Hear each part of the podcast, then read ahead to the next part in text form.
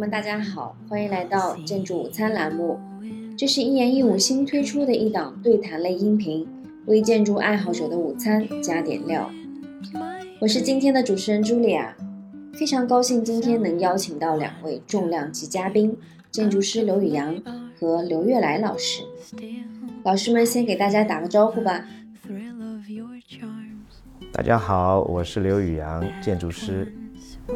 大家好，我是刘月来，那我是一个研究者，同时呢也是一个社会组织的发起人。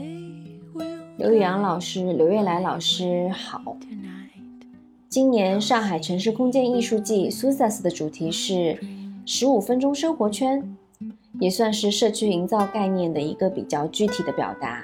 想先问问看两位老师，住在上海这座城市。十五分钟的时间半径里，你们发现了哪些有趣的体验？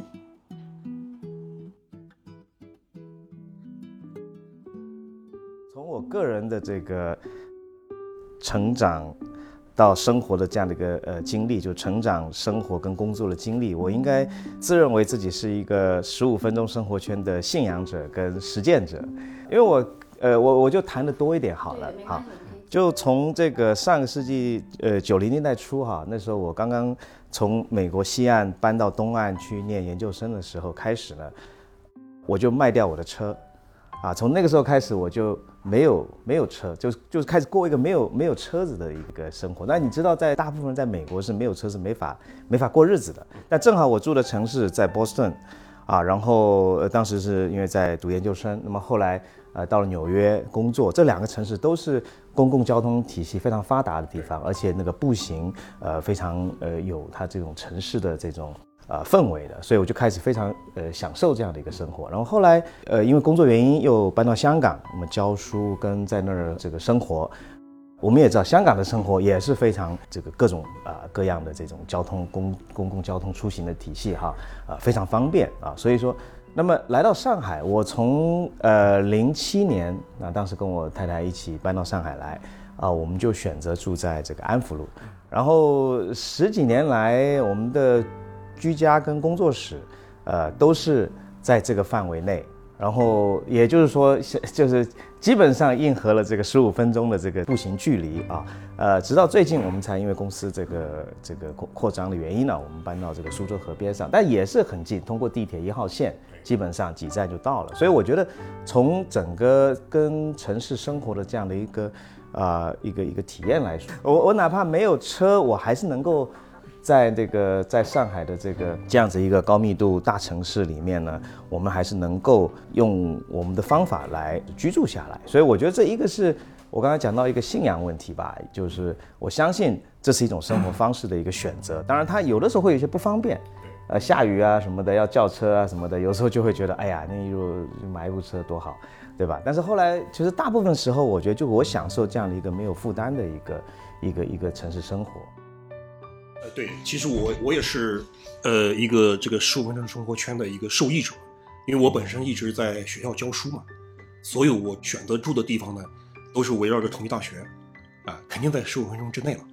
我大部分的去从住的地方到学校去，啊，都是走路过去，啊，或者说骑单车过去。我们之前的这个工作室呢，呃，有十多年啊，一直是围绕着学校来进行选址的，所以会有一个环同济。啊，环同济的发展也曾经做出过一些小小的贡献。那么到了呃，其实我们从去年我们搬到大学路，啊，其实我家就是在呃同济跟大学路之间，就是五角场之间的一个地方，也都是这个骑单车就是在十五分钟以内，啊，都是很方便的一种这样的一种一种方式了。那其实十五分钟生活圈就是每个人都希望就是就生活在身边的这种走路。去解决吃饭呀，还有一些修理铺子啊，这种很日常的这种，嗯，那想问一下两位，今在今年的苏萨斯的这个呃展览中，呃，两位各自做了哪些项目？我们是从去年下半年开始，也就去年的十月底哈，参与了这个普陀区朝阳新村的白喜公园的这个设计。呃，以及后面的整个策展的工作。那么啊，白喜新村作为整个朝阳新村建村七十周年的一个整体提升计划，呃，还是蛮有意思的，也跟这个整个苏萨的主题呃非常吻合。呃，但实际上它并不是为了苏萨做的，它是为了这个呃整个新村的一个呃整体提升。那么整体提升呢，呃，正好新村这个尺度，因为白起公园本身的这个从北到南，它是一个非常狭长的一个原有的。就是最早的铁路啊，铁路这个后来废弃掉了，后来就变成这个呃铁路农贸市场啊，铁路农贸市场用地，大概呃维持了应该是有二十几年吧，哈，一直到这个去年的初啊，去年初这个农贸市场啊，因为疫情啊种种原因，就嗯又被拆除掉了。那么当我们进到这个场地的时候，它已经是一个当一个临时停车场的这么一个用途。啊，所以我们为这个这块空地呢，就长大概呃近一公里啊，宽大概在十米到二十米不等的一个非常狭长的一个非常奇特的一个称之为城市的这个剩余空间啊，为它做一个设计。那么这个距离其实从步行角度来说，呃，正好大概在十到十五分钟之间。那么如果以这个呃白溪公园为中心往四个方向走，也就是我们朝阳新村的一个范围，大概在一到两公里这样的一个。一个步行范围内，我们可以抵达朝阳新村的不同的这个点，那么也是呃这次整个这个朝阳新村的整体规划的一个范围环帮的贯通啊，新村的这一些呃具体一些公共设施跟一些小区这个原来的这个朝阳一村的这个建筑的整体提升改造啊，都是息息相关的。所以我们觉得，当然也是非常幸运的，就是说能够在这个短短的一年之之内哈，能够把这个第一期的这样的一个公园。的这个建设能够顺利完成啊，那完成之后也得到很多呃社会的不同的这个反响。我们这边是这样的，我们直接参与了这个苏萨斯当中的是徐汇的主展区，它的计划叫花开普惠堂。我们团队主要是我们团队的六位联合创始人魏明老师呢，主持设计了我们的一个叫呃共建的社区花园啊，这个当中有生境的一些设施，因为它原来是一个。全是一个水泥地的，这样的一个，就是也是一个呃花鸟市场的，就是搬迁之后的一块剩余的一块空间。那么这块空间呢，当中呢，它也是反映了一个当前城市化当中的一种现状吧。我们在这个基础上呢，做了一个把这些混凝土块啊保留了一部分，那么同时呢，做了一个生境的小的池塘，然后呢，多了一些科普的这个生境的一种营造，嗯啊，那么也是一个公众参与，包括通过种子接力啊。一系列的方式，希望唤醒大家对城市当中的这样的一种空间的再开发的一种认识。那么与此同时呢，我们还在浦东新区的东岭街道有开展社区花园节和相关的一些这个呃共共建的呃社区花园的一些行动。那你有去看过刘老师的白喜公园吗？有啊有啊，这个作品是当前大家都在热议的，对吧？我自己去看过。那同时，刘老师专门主持了一个，就是关于城市的基础设施的，啊，作为一个非常基础设施级别的这样的一种现象，来讨论城市空间的一种生产。那刘老师主持了这样的一个发起了这样的一个论坛吧，我还有幸听到刘老师本人的讲解，是吧？我们印象很深刻。刘瑞老师来讲一下他的看法，他的观点。那宇阳老师，那你觉得就是白喜公园的话，那您现在已经做好了，你对这个项目的落成满意吗？那如果能打分的话，你觉得会打多少分？嗯，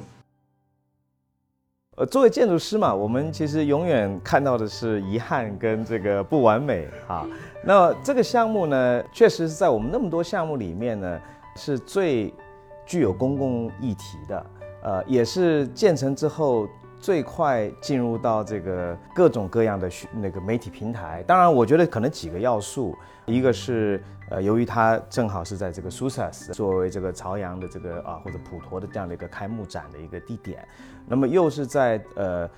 呃我们不常见的一个这样的空间里面，也就是说在像朝阳新村这么有烟火气的。我们可以说一种非常平凡的一个社区里，它不是一个高大上的地方，它不是这种一江一河的，有这种大的城市啊天际线的这样的空间，它是塞在两边都是小区啊，呃，然后你你其实从外面你根本原来的话你原根本不知道有这样的一个地方啊。当然你除了朝阳人，他可能以前知道有这个呃农贸市场啊，但是除此以外，呃，你其实不会晓得有这么一个空间。那么我们做出来一个是完全不一样、完全另类的一个设计。那么它引起的争议性或引起的这个大家的关注度可想而知，所以从媒体传播的角度，可能我要必须给它是两百分。但是，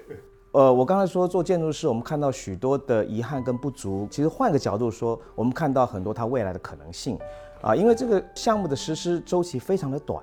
而且也非常的复杂，两边的这个对于跟居民的，比如说隐私关系啊。比如说工程的这个对旁边的这个老的小区建筑的一些影响啊，我们必须在很短的时间内，也就是去年大概从十月底啊，呃，我可以具体讲的那个日期，就是我第一个草图是十月二十八号那天画的，就是一个剖面图。刚刚一年。刚刚前两天我还带了一个导览就去，然后就翻我们在那个现场做了一个草图集嘛，就我们的展览的一部分有个草图本，我一翻我才我才看到那个。对，第一张草图我们还盖了一个一个一个印啊，一个日期印，然后一看，哎，就是那一天，就十月二十八号，去年。然后大概在两个月的时间内，我们完成了概念方案到这个深化图纸报批的整个全过程。然后在一月十八号入场施工啊，就开工典礼在一月十八，所以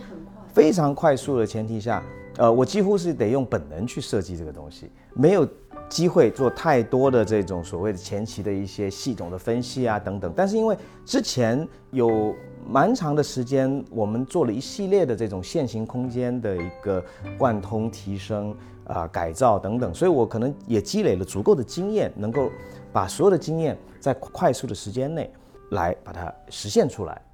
我们会比较关注，就是说一方面居民的感受，比如说我们的这个围墙，呃，当时呃有十种搭配组合。有呃通透的，有半通透的，有可开启的、可开门的，有不可开门的。我们设计师其实还在这个前期的过程中，跟每个小区都有一个对话的过程啊，对话的过程就是边界的关系，边界怎么处理。那么最后得到结论是，每个小区它其实不同诉求，有的是愿意开门，有的是不愿意开门。有的是愿意开门，但是墙要封闭的，墙要不通透的；有的是不愿意开门，但墙想要打，想要更通透一点。就是我们发现这个也挺有趣的。一开始我们作为设计师，主观的想是，应该都不要墙，大家不都很喜欢进来公园吗？但这恰恰就是说，跟实际的情况有所差异。因为居民他考虑他的这个隐私啊，他考虑到这个啊安全啊等等，或者说。简单的说，就是他有一种文化的一个呃心理障碍，他不习惯。那不习惯，你也必须尊重。作为设计，其实你也要尊重一个生活习惯，你不能够说在一次性的要强加于这个老百姓他不熟悉的东西。所以它是一个过程，它是一个可能催化的过程。好，那所以后来我们就说，那这个墙还是就是落在红线上，也不挑出去。通过几种不同的方案的搭配组合，我们满足了这个两边小区的这个各种诉求。下一步计划实际上是已经开始往环球港这个方向的一个啊连接，在这个高架内环高架底下，我们其实我们最早的概念方案已经提出这个想法，因为那个时候我们一看就知道说很容易发现，就是说内有是一个刚需，就是从环球港走出来，你要走到白起公园，你要绕一圈，大概有四五百米的一个啊，因为那个高架正好从那儿下，那么底下的下穿没有人行的一个通道。所以我们当时最早概念方案已经提出来了，那么区领导支持，但是他没有一个实施路径，因为那个路权是属于市建交委在管的。那么也就是说，白起公园建完之后呢，其实是各方就主动提出来，就从促进中心啊、城市促进中心到这个建交委到区领导都说，哎，我们一起能不能坐下来，在下一阶段想办法把这个贯通来提升啊，提升。好，那么，那么这是这就几个连接的部分。那么另外就是，比如说我们当时做的比较快，呃，这样的一个实施过程呢，呃，比如说有一些公厕啊，有些驿站呢就没来得及做啊。还有包括我们做的这个半地下空间呢，呃，初步是当个展厅来使用。那么后续呢，我希望它能够回归日常，回归更多提供给居民老百姓能使用的一些机会跟场景。就是说，展览是一个临时性的东西，但是日常的一些功能，呃，哪怕就是说。我在畅想哈，因为其实这一次呢，最大的一个批评声音呢，就是说，哎，我把你就你们把这个菜场给拆了啊，我们老百姓买菜现在没地方去了啊，然后呃，结果弄个公园，是不是这个华而不实，或者中看不共用？对啊，中这个中看不共用重用。但我认为，其实功能永远是在变化的，城市的生活永远是变化的。可能老一代的他又不适应，他不不习惯用网上，对，不用网网上网购啊什么的，所以他一定会有这个需求。但年轻人可能已经很习惯了，开始买菜都是这个盒马啊什么都快递的，所以但我觉得这里面应该有个平衡了，也就是说我们在改变的同时，要照顾到那些相对更弱势的，更需要这种。传统生活方式的这样的一个一个社群啊，一些居民啊，所以我其实也也一直在在呼吁啊，我就说我们既然做了一个高线，就是我们不像纽约跟像那个另外那个首尔那个高线，都是只是在架空层上，只是在上层有活动，底下是没有活动的。那我们既然做了三层，有一个局部的半地下。有一个一层，有一个架空层，那我觉得它是一个复合空间，呃，复合的设计，所以它应该能够提供一种复合的场景，包括卖菜，但是可能是嗯，不像传统这个呃市场这种脏乱差的那种场景，它可能是要更经过精细化管理啊，呃，比较好的一种运营的模式，呃，让老人家既人来买菜，年轻人来打卡这样的一个空间模式。我们。自己就是前两天、上周就专门去踩点一下这个项目，我们觉得特别好，就是某一个小区开了门，我就可以进公园了，非常的便利。对，然后也看到一些小朋友们可以看到学校在那遛娃呀什么的。对对对对，没错没错。哦，我再插一句，就是我们发现上一次去呢，也就是上周，发现一个很有趣的现象，就有个小区。他那个正在开门，原来他们是那个不不开放了，但是是那个铁铁，就是我们做的铁艺的那个那个围墙。然后呢，他们大概是后面看到公园做的那么好了，就要求主动要求，所以这个是变化是要时间的，哪怕他需要就是说，也许我们第一次帮他做，他就不需要这次做了。但是我觉得这个你不能带他做决定啊，对对，我觉得这个很重要。这我想跟刘烨老师的理念一直是很很那个啊这个契合的。就是我插你一句，是我们做那个创村公园的时候，是一开始那边也没有人，嗯，但是过了三年之后，是是是，那个门打开，是，所以叫木林门嘛，是是是，我听过你的讲座，对吧？一开始先做个菜园，然后哎这个墙可能降低，然后最后把墙打开，最后把墙打开。我觉得它就是我说一个催化的过程，一个催化跟跟逐步去改变的一个过程。对，我觉得这个特别棒。对我们一开始都很难说。你要帮社区没错，去直接把这个门打开，没错，对吧？对，也许理念是对的，但是让大家接受要个时间，要时间。对。那对金星因为现在居民来说，他其实对这个高线公园的概念还不是很强。嗯。那两位之前在呃世界范围内还看到过哪些比较有名的高线公园？呃，我先简单讲讲，因为其实我离开纽约已经二十二十年有余了，所以我离开的时候还没有高线公园，还是一个一个一个货运铁道被废弃的货运铁道，那个大概有一百年的历史了啊，那个地方，因为那个那那一区就是它是纽约的这个叫 Meat Packing District，就是原来的这个也是仓库啊、货运啊，然后后来。就也变成一个相对比较亚文化的一个区，所以那个东西就一直留在留在这个二三层这样的一个空中，一个巨构啊，一个巨大的一个这样的一个工业时代的这样的一个基础设施。然后由于其实当时就是因为城市它总归会变化会发展，所以纽约也在九零年代末期也发展到那个地方，我就发现哎，有这么一个两三两公里长，那应该是两点四公里长的一个。呃，就是遗留下来一个货运货运的这个火车轨道啊，架在半空中。那么从不管从发展商的角度，或者从这个政府的角度，都觉得就拆掉它吧，因为它等于是在这个马路马这个马路边上就就就横跨这个各个街道嘛，哈，十几条街道。那么但是反反倒是居民们。因为那附近，由于当时这个租金还是比较便宜，所以有一些创意办公啊，有一些艺术家呀，有一些这个这个老百姓住在那儿人，当时就是说居民们联合，呃起来就是倡议说不要拆，因为从他们的楼上看下去，它它不光是 view 很好，它上面长满了绿化，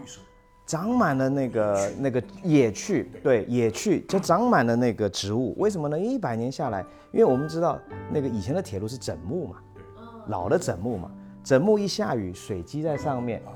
它会它会发芽，所有的那个种子，因为我们其实哪怕在城市里，这个呃那个瑞安老师应该是最熟悉，有各种各样漂浮在空中的种子，有生命力的东西，还有包括鸟、昆虫，所以你只要给城市空间这个机会，你不去你不去铲掉它，它会长出来这些自然的这个植物。这个就是纽约是一个，就它大概为应该说是长达十年左右的，从一开始说要拆。到大家倡议说保留，然后呃中间很多很多听证会啊，很多就是说，比如说那个政府会说，那呃你们居民就是做说要做，但是我们的财政谁来出钱，谁来维护啊等等等等，这都是问题，因为这在哪怕放在纽约，它也是个非常规的公园。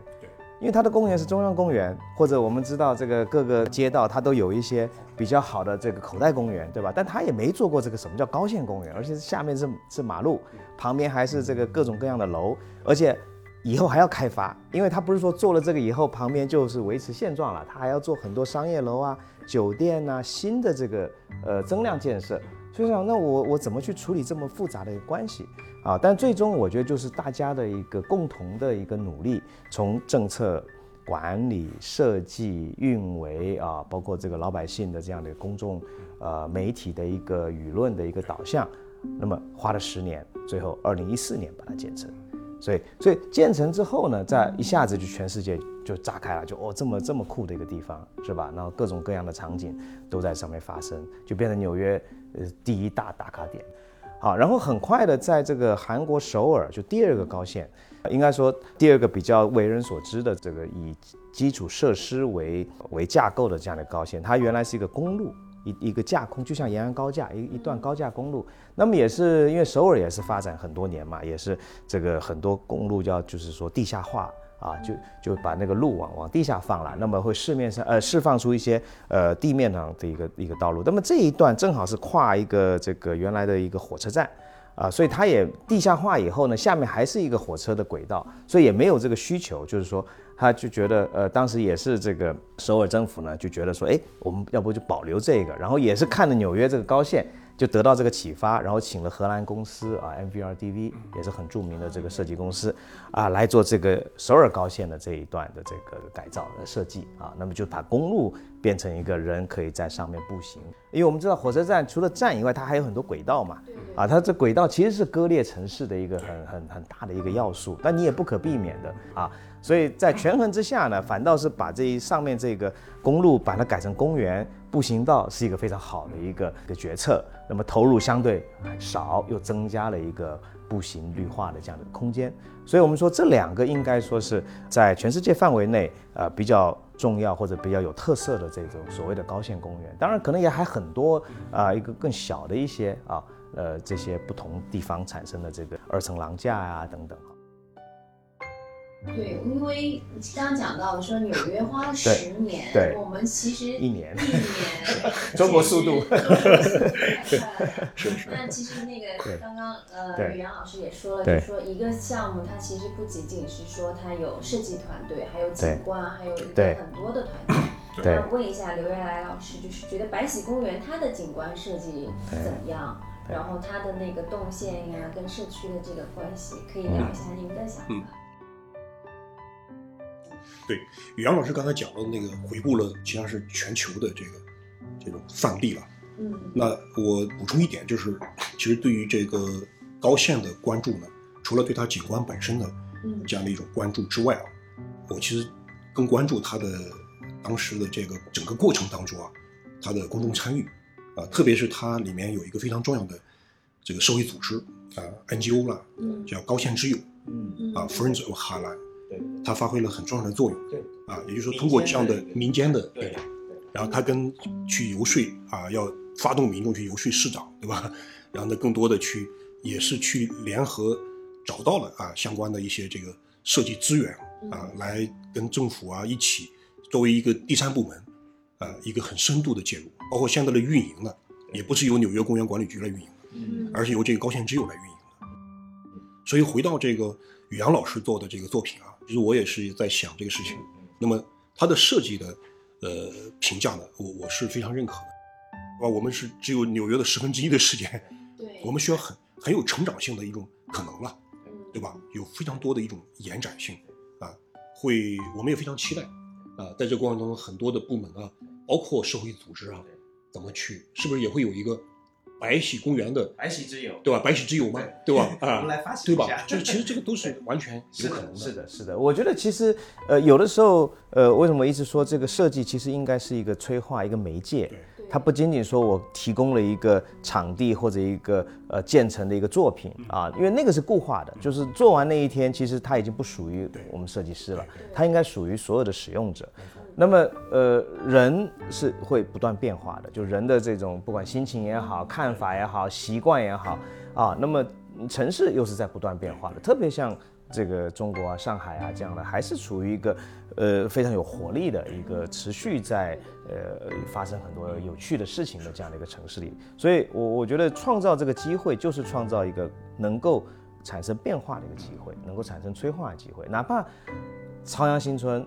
呃这么有历史的一个工人新村，它也需要不断的去迭代、去创新啊，所以我们希望就是说。通过一个可能稍微强烈一点的一个动作，这也是我做的可能最就是说最吸引眼球的一一个项目之一吧。因为我我从个人这个实践，大家可能业内也知道我是比较低调的，对对我我不是为了要去想要做个博眼球啊，或者怎么样做一些城市地标啊。我觉得我觉得好建筑它服务于不同尺度、不同人、不同功能啊，它不一定都是要做那个最最啊怎么样的对，但是呢。这次这个机会呢，我选择的策略就是必须要拿出来就非常抢眼，就非常生动。就是曾经过程中也因为遇到很多困难，包括居民也会对这个地方有投诉，那街道也接到很多很多投诉信。但是呢，有的时候是这样子，这个当政者或者管理者呢，也要顶得住压力，因为这个压力它是一直是存在的。那么。那个时候的压力跟后面建成之后的效果相比较，那肯定还是值得去为这个事情就就是顶着压力，然后有有担当嘛。因为最终你作为领导或者作为这个政府，你做的决策你必须对他负责，是吧？那我们当然尽量也希望做一个负责任的这个设计。来老师他也也就是之前有看过您之前有个案例，就是坐风车的那个七十五岁的老人，还给你发微信，对对，说就是他现在已经怎么样了？其实就是社区大家每个人一共同完成，嗯然后大家一起住得更好这样的。对然后你在做社区的时候有些什么故事可以跟我们分享一下？其实每一个点啊，每一个这个社区花园都有它的很生动的或者叫很丰富的故事嗯啊。比如说你刚才说的那个七十五岁的老人家啊，常家卫啊，常老师，嗯他就是年轻的时候，他小时候就住在弄堂里面的啊，他曾经就是在呃带着他女朋友在西郊公园里面种喇叭花嗯，啊，因为他要给他那个心爱的女朋友嗯，好浪漫。打造一个花园，但是弄堂里面没有地方，对，他就悄悄地跑到西郊公园，在那些园丁不太照顾的地方，他把他的花的种子种下去，然后最后开出了花儿，他把它弄成一个爱心的形状，然后带他女朋友去看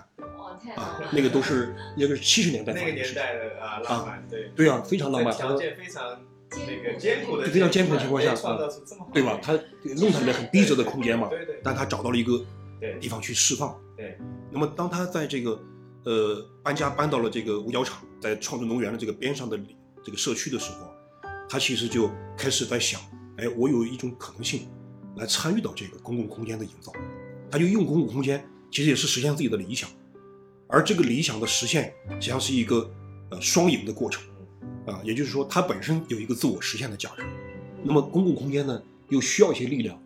需要人，呃，需要这样一种技术和方法。啊，来让它变得更加的丰富。其实宇阳老师在这个设计当中，呃，只要有空间，其实就有无限可能。我们作为设计师呢，其实要在整个设计当中，可能会有一些空间是先做了一些预留了对，啊。那么先呢，你要先把它做出来，对，对吧？你没有空间，失去了这个阵地，是的，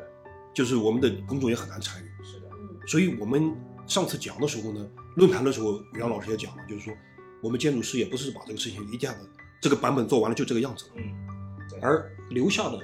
就是说我们说的后面有一一百种可能性，对吧？一千种可能性啊，你得先把它做出来，是不是以后就会发展一个类似这种呃社区居民共建的一个计划，然后邀请大家来，呃，就是提出一些建议，或者是在这里除了种花呀、种菜呀，还可以做点别的，他们想做的那些事情，然后把它给更加丰富。我觉得应该是这样子，比如说这个长安新村哈，或者说白起公园边上的这些小区。原来的居民可能都是邻里之间都很熟悉的，但是慢慢随着人的老去，对吧？随着可能呃有一些房子拿出来，可能租给年轻人，那么就会发生，就是说年轻人他其实从另外一个城市来的，或者另外一个这个地方过来的，他平常白天上班，晚上睡觉，他根本没有机会开始跟周边的居民产生链接。那么通过这样的一个空间的可能性，可能他周末散步，然后一起那跟不同的这个。呃，社区的居民能够有互动，那，包括有一些参与性的活动，对吧？不管是跳广场舞也好，或者你是参与这个呃花园的这个维护跟建设啊，或者说来办办展览呐，啊，有一些其他的这种更年轻时尚的活动。我本身也是一个人在学校里面教景观设计，那同时呢，也在做一些景观的实践，但是可能跟袁老师这个所在的这个差异呢。在于，因为我是从教育出身的嘛，我就在想，有没有可能把景观或者这样的一个专业的，呃，这样的一个技能或者这样的一个服务，能够变成一个公众可以参与的一个过程。而这个过程当中，我们通过这个社会组织的一种方式，是希望能够培育或者说带动更多的大众，啊，我们的市民能够参与进来，啊，就是市民不光是呃去消费这个空间。他们还能够成为这个空间的生产者，而这个生产过程呢，是从设计到营造到管理维护，啊，这这几个环节都参与，全过程的参与。那么这个全过程参与不可能一开始从一个很大的项目开始，所以我们就从非常小的一点一点开始做的。那么我们也在找这样的机会，啊，我们先从一些消极空间开始，那么慢慢的当然也会介入到像袁老师做的这样的一些。呃，就是有有他有他自己的那个呃设计基调的，嗯，但是又留下了一种可能性的空间，然后让更多的人能够从这个过程当中自我赋能，相互赋能，啊，最终达到一个呃人民城市的建设的一种机制的探讨上。哦，我们还买了一本书，这个人，然后里面那个对山奇亮老师，山奇亮老师他讲说。不是设计只让一百万人来访一次的岛屿，而是规划能让一万人重访一百次的岛屿。我们觉得这句话特别好。但其实想想让两位老师也可以给我们讲讲看，你们在设计的过程之中，就是也是会有这个在设计过程中也会有这句话的这个大概的理念在里面会去传承吗？哦，我我觉得这个很符合我一直以来的一个对设计的一个看法啊，就肯定不是。呃，为了，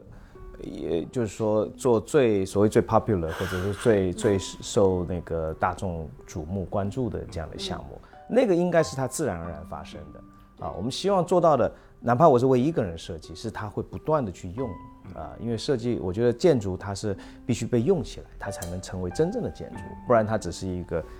打卡点啊。所以，所以我觉得这个理念跟哪怕这次我们做白起公务员，它的关注度非常高。但是它不影响，它应该是一个被日常生活居民所参与进来、所使用、频繁使用的这样的一个一个一个空间。但是讲到社区营造啊，或者社区设计这样的一个理念呢，它一定有一个我为从我为你做到我教你做到最后我和你一起做，就我们一起做这样的一个逐步转变的过程。对，那么也就是说我们。可能大部分的项目或者目前所处在的一个一个环境呢，一个项目的这种实施的这种方法呢，还是在于我为你做，就是比如说领导呃委派你一个项目，或者说你投标中了一个项目，那你你提供设计，然后政府把它建成，然后给老百姓好，我为你做了。那么瑞仁老师做的已经是往前跨了一个很重要的一步，就是我教你做，就是刚才讲到我们聊到您在这个社区的这个花园，你是。不能只是你的团队在做，你得教会这些社区老百姓，然后他们能够参与进来。那么，我觉得这就是非常重要的一个一个一个进步啊。那么，那么再到下一阶段，可能就是大家一起来共创，就是专业者跟非专业者的这个界限可能更模糊了，或者更平等了，啊，只不过说我们担当或者我们承担不同的责任跟角色，它是一个角色扮演，它并不是说谁高谁低或者谁谁更有话语权，所以我我觉得他要往那个方向，呃，再往前推，那么需要大家共同的努力啊，共同的认识。其实接着袁老师这个观点，就是那我们也不是说仅仅是为了教大家去做了。啊，其实目的是什么呢？就是说，是希望最终的是叫由居民自己来做，啊，或者来来提出自己的提案，然后当然这个提案是理性的，啊，然后有组织有秩序的一种参与，啊，不是说大家仅仅是我我好像是去占一个地方，对吧？啊，因为现在大妈跳广场舞也好，对吧？有时候也会发生一些，对吧？包括那个篮球场，我有一个观点就是，我们从原来的。For people，对吧？就是为人民做设计，我们好像是作为服务者来提供一个东西，啊，我们，呃，那么第二个阶段可能再往下走是 With people，就是和和人民一起，对吧？和市民一起做设计。那么最后一个可能是 By people，对，就是我们可以，我们可以离场了，对吧？然后它可以自由的生发了，对，而且是有组织有秩序的，自我的在地的一种生发。那可不可以再让呃两位再推荐一下？就是您觉得在上海，就是对你们来说，就是经常去比较好的公共社区空间还有哪些？我认为这些就是从自己的生活角度啊，就是呃，当然我们需要有一些这种大型的这种，就是比如说可能是更加休闲的这样的空间去放松的。比如说我自己就会比较喜欢自然的空间啊。对，我会我会到到郊野去啊，因为这是最大的野区了，因为我们在都市当中嘛，啊，哪怕我们就是比如说到崇明东滩，对吧？啊，去观鸟，啊，去那个就是看看鸟在飞翔嘛，不做任何事儿，坐那坐一会儿就好了，对吧？这个自然的剂量是对我来讲可能是呃非常大的一个补充了，啊，就像在上海，我可能如果选一个公园的话，啊，我可能会呃比如说选择一个去一个共青森林公园啊，啊。因为它里面员工的设施很少，呃，它会它会更加的是有一些野趣的东西，一大片的野花，啊，树林，然后那个阳光透过树林照下来，然后有雾气，啊，然后会听到各种虫鸣，啊，各种各样的自然的东西，对吧？在城市当中也是可以的。那么甚至一个家门口的一个非常小的 community garden，对吧？我们自己做的一个小花园，然后你会发现，稍微一翻土，发现蚯蚓。啊，然后也会，甚至一个小水塘可以看到青蛙，啊，我们在上海做的这个非常典型的一个 community garden。我我觉得可能对于城市这种就城市空间的需求啊，不同阶段呃有不同的需求。就像我当时决定搬来上海，有一个很大的原因就是法租界这些梧桐树，成片成片的。啊，这种梧桐树其实还很很少有城市有这么样一个完整的这样的一个呈现，所以那个就很吸引我，因为我每天就是在路上走来走去，我就感受到这样的一个绿色的啊生态的这样的一个氛围，啊，那也是一百年前这个法租界建设的时候，当时的人种的种下来的是吧？那到后来我小孩开始就是小小的时候，那那个徐家汇公园就非常重要，就你每天得要。带他去那边放放风啊，是遛娃，不然就在家里要要会那个，对吧？所以就说这个，呃，他开始就说满足，就是我们需要这这个这个一个比较释放的空间。那么在后面，我们也经常去共青森林公园，啊，近几年可能去这个滨江去的比较多，徐汇滨江或者这个黄这个前滩或者啊就杨浦，啊，这也是正好也是我们参与的一些项目。那我们最后一个问题就总结一下。就是大家可以聊一下什么样的社区是治愈人心的社区，可以给几个关键词就好了。就是您觉得哪些是就是社区是比较治愈人心的？呃，我觉得，呃，是自然、有归属感的，呃，然后是能够实现一种我的就是人民主体性的这样的空间。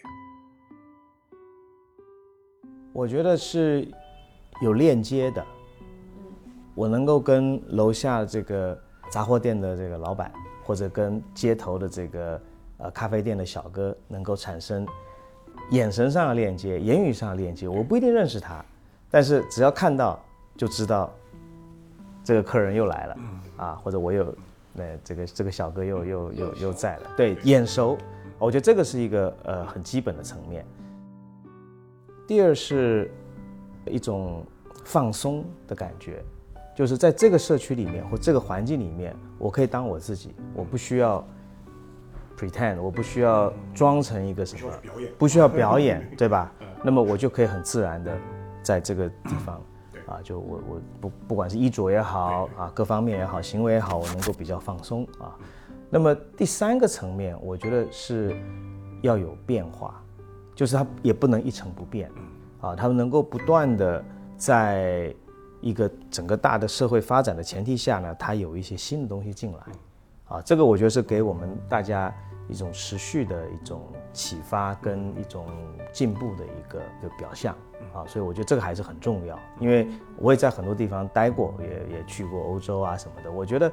可能为什么我最后选择不在那些地方住呢？因为我觉得他可能十年就是十年前去跟十年后去都没有变化，这个让我会觉得很崩溃。我觉得我能去玩一玩，我不可能住在那儿，因为我没有办法感，我就没有办法想象我住在一个十年、二十年、三十年不变的一个地方。好，所以这这对我个人而言，变化还是蛮重要的。